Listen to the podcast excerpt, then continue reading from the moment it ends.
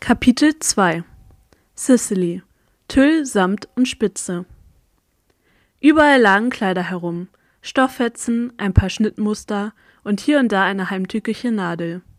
Ich konnte mittlerweile gar nicht mehr zählen, wie viele von ihnen ich mir schon aus dem Fuß ziehen musste.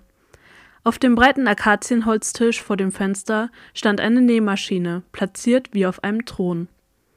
Ich gab mir jegliche Mühe, nicht auf die Klamotten am Boden zu treten, aber das war wesentlich schwerer, als es sein sollte. Praktisch jeder Millimeter meines Zimmers war davon bedeckt.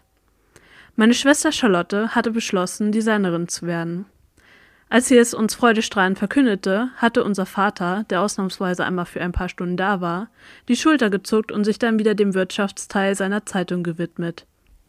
Er war ein erfolgreicher Geschäftsmann, dem die meiste Zeit in seinem luxuriösen Jet und in extravaganten Hotels exotischer Länder verbrachte, während Charlotte und ich die Villa für uns alleine hatten und so ziemlich tun und lassen konnten, was wir wollten, solange wir regelmäßig zur Schule gingen und nicht von der Polizei abgeholt werden mussten.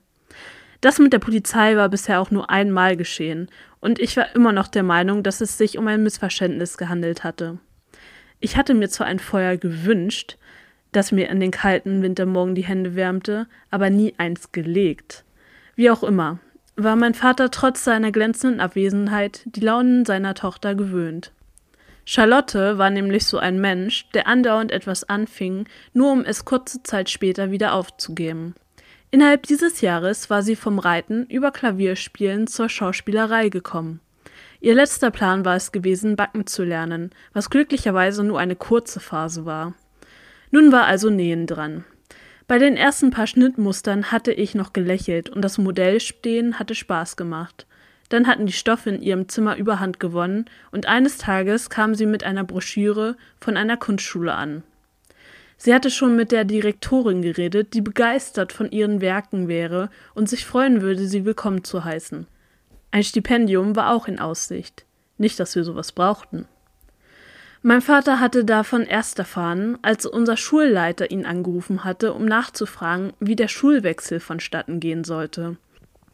Er war aus allen Wolken gefallen und hatte sich tatsächlich einmal dazu herabgelassen, uns persönlich anzurufen, und um ein Haar wäre er sogar in den Jet gestiegen und zu uns geflogen.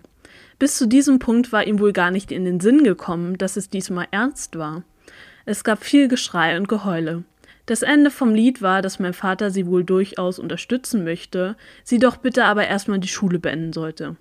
Ein Abschluss sei schließlich wichtig, meinte er, obwohl er selbst keinen hatte und trotz dessen regelmäßig die Forbes schmückte. Daraufhin hatte sich Charlotte über Wochen in ihrem Zimmer verbarrikadiert, bis ihr schließlich der Platz ausgegangen war. Mit der Bitte, ein paar von ihren Sachen in meinem Zimmer zu lagern, war sie zu mir gekommen. Mittlerweile frage ich mich, unter was für Drogen ich gestanden haben musste, dass ich tatsächlich Ja sagte. Man sollte meinen, dass ich dann wenigstens viele schöne neue Kleider hätte, aber ich durfte ihren Stoff noch nicht mal mit dem kleinen Zeh berühren. Das gestaltete sich jedoch angesichts der vorherrschenden Lage etwas schwierig. Mir war es ein Rätsel, wie ich in diesem Haufen meine Sachen finden und meinen Koffer packen sollte. Es war schlimmer geworden, seit mein Vater nachgegeben hatte und sie die Osterferien als Praktikantin bei einem renommierten Designer verbringen durfte. Vorher war wenigstens meine Seite der Villa von Tüll und Spitze verschont gewesen. Diese Zeit war allerdings vorbei. Ich konnte mir zwar noch nicht vorstellen, wie, aber ich war mir sicher, nach meiner Abreise würde es noch schlimmer werden. Während sie hier blieb und Kleidung nähte, die nur Verrückte trugen, sie nannte es Kunst, würde ich nämlich nach Moskau zu Tante Edith fliegen. Der Besuch in Moskau war ein alljährliches Ritual, das normalerweise in den Osterferien stattfand. Mein Vater meinte, dass das eine ganz tolle Erfahrung sei, die uns Selbstständige machte. Dass seine Argumentation hinkte, merkte er wohl nicht. Schließlich kümmerte sich Edith um alles, wenn wir da waren. Eigentlich wurden wir dort noch mehr bemuttert, als es hier der Fall war, obwohl unsere spanischen Kindermädchen wirklich herzallerliebst waren. So wie es aussah, würde ich dieses Mal jedoch alleine reisen, was mich nicht im geringsten störte. Edith war die coolste Tante, die man sich vorstellen konnte. Eine von der Sorte, die einem noch Schokolade zusteckte, wenn mein Vater, oder vielmehr unsere spanischen Kindermädchen, sich über unseren Süßigkeitenkonsum beklagte. Auch ihre Tochter Kisha war eine meiner absoluten Lieblingsmenschen. Da hörte es dann aber auch auf. Ihr Mann Fedor, ein erfolgreicher russischer Geschäftsmann, mit dem sich mein Vater hervorragend verstand, fand ich etwas irritierend, um es nett zu sagen, aber vielleicht hatte ich auch einfach zu viele Mafia-Filme gesehen. Und von Daria, meiner anderen Cousine, wollte ich gar nicht erst anfangen. Dagegen war meine Schwester noch der allerfeinste Engel. Ich schob ein bauschiges Kleid aus blauem Tüll mit glitzernden grünen Steinen zur Seite, um etwas Platz für meine Reisetasche zu schaffen. Eine Sekunde später kam Charlotte in mein Zimmer gestürzt. Wie ein Hai, der Blut aus kilometerweiter Entfernung riechen konnte, nur dass es sich hierbei nicht um Blut, sondern um ihre Kunst handelte. Sie nahm ihre sagenhafte Kunst an sich und drückte es an ihre Brust. Bist du verrückt? Das kann zerknittern, fauchte sie mich an als ob es in ihrer Umarmung nicht zerknittern würde. Dann leg es doch nicht auf mein Bett, erwiderte ich genervt und riss meinen Kleiderschrank auf. Sie hängte sich noch zwei weitere Kleider über den Arm, so dass jetzt tatsächlich ein bisschen mehr als die Hälfte meines Bettes frei war. Sie sah mich an, als erwartete sie, dass ich mich bedankte, obwohl es doch ihre Sachen auf meinem Bett waren. Ich wandte mich stattdessen meinem Kleiderschrank zu und griff wahllos nach ein paar Pullovern und Shorts. Hinter mir hörte ich, wie Charlotte mit den Klamotten raschelte. Als ich mich wieder umdrehte, hatte sie die Kleider auf meinem Schreibtisch abgelegt, der ohnehin schon von ihrer Kunst überladen war. Ich zog die Luft ein und stieß sie langsam wieder aus. Das war ein Fortschritt, versuchte ich mich zu überzeugen. Mittlerweile hatte ich Übung, wenn es um die Ausbildung meiner Schwester ging. Sonst wäre ich schon lange verrückt geworden. Eigentlich verbrachte ich auch gar nicht so viel Zeit zu Hause. Um der drückenden Stille der Villa zu entgehen, hatte ich mich probeweise in ungefähr allen außerschulischen Kursen eingeschrieben, die ich finden konnte, und war bei experimenteller Chemie hängen geblieben. Ich hatte ein Gefühl dafür, welche Stoffe man wie hoch erhitzen musste, damit es richtig knallte. Ich stopfte weitere Klamotten in meine Tasche, während Charlotte durch das Zimmer wedelte und mir ab und zu abschätzende Blicke zuwarf. Vermutlich musste sie sich gerade auf die Zunge beißen, um sich den Kommentar über meine abgewetzte Jeans zu verkneifen, die ich gerade in der Hand hielt. Dafür war ich ihr sehr dankbar. Ich drehte mich um und ließ den Blick über das Chaos wandern, auf der Suche nach meinem liebsten Hoodie. Da spürte ich, wie mir ein kleiner warmer Schauer über meine Haut lief und seine Anwesenheit verkündete. So zuckte ich auch nicht zusammen, als er plötzlich sagte, Sie hat mehr Kleider als meine fünf Schwestern zusammen.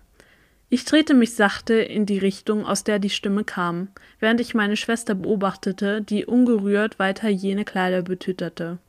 Dann gelangte Luca in mein Sichtfeld. Mit Luca war es so eine Sache. Ich war nämlich die Einzige, die ihn sehen konnte. Als ich kleiner war, hatte ich einmal den Fehler gemacht, ihn Charlotte und meinem Vater gegenüber zu erwähnen, die ihn prompt als imaginären Freund abgestempelt hatten. Und als ich darauf beharrte, dass er durchaus real war, hatte mein Vater erste Überlegungen angestellt, mich zu einem Psychiater zu schicken.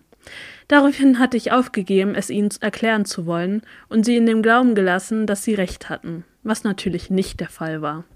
Luca war real, das wusste ich anhand von zahlreichen Experimenten, die wir über die Jahre durchgeführt hatten. Er erzählte mir Sachen, die ich unmöglich wissen konnte, und wenn ich sie nachschlug, stimmten sie. Die einzige komische Sache war, dass niemand ihn sehen konnte, außer ich. Luca bewegte sich behende durch das Chaos, bis er bei mir angekommen war und einen Blick in meinen Koffer warf. Du bist ja schon weit, meinte er und ließ sich auf den freien Fleck auf meinem Bett fallen. Ich schenkte ihm lediglich ein Lächeln. Charlotte würde mich für verrückt erklären, wenn ich ihm antwortete, wo sie doch nichts als Luft sehen konnte.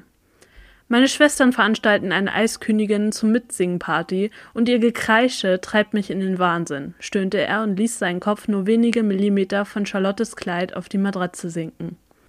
Haben Sie das gestern nicht auch schon gemacht? Fragte ich so leise, dass nur er es hören konnte, und hielt ein Kleid vor mir in die Höhe, während ich überlegte, ob es wohl warm genug in Moskau wäre, so dass ich es tragen konnte.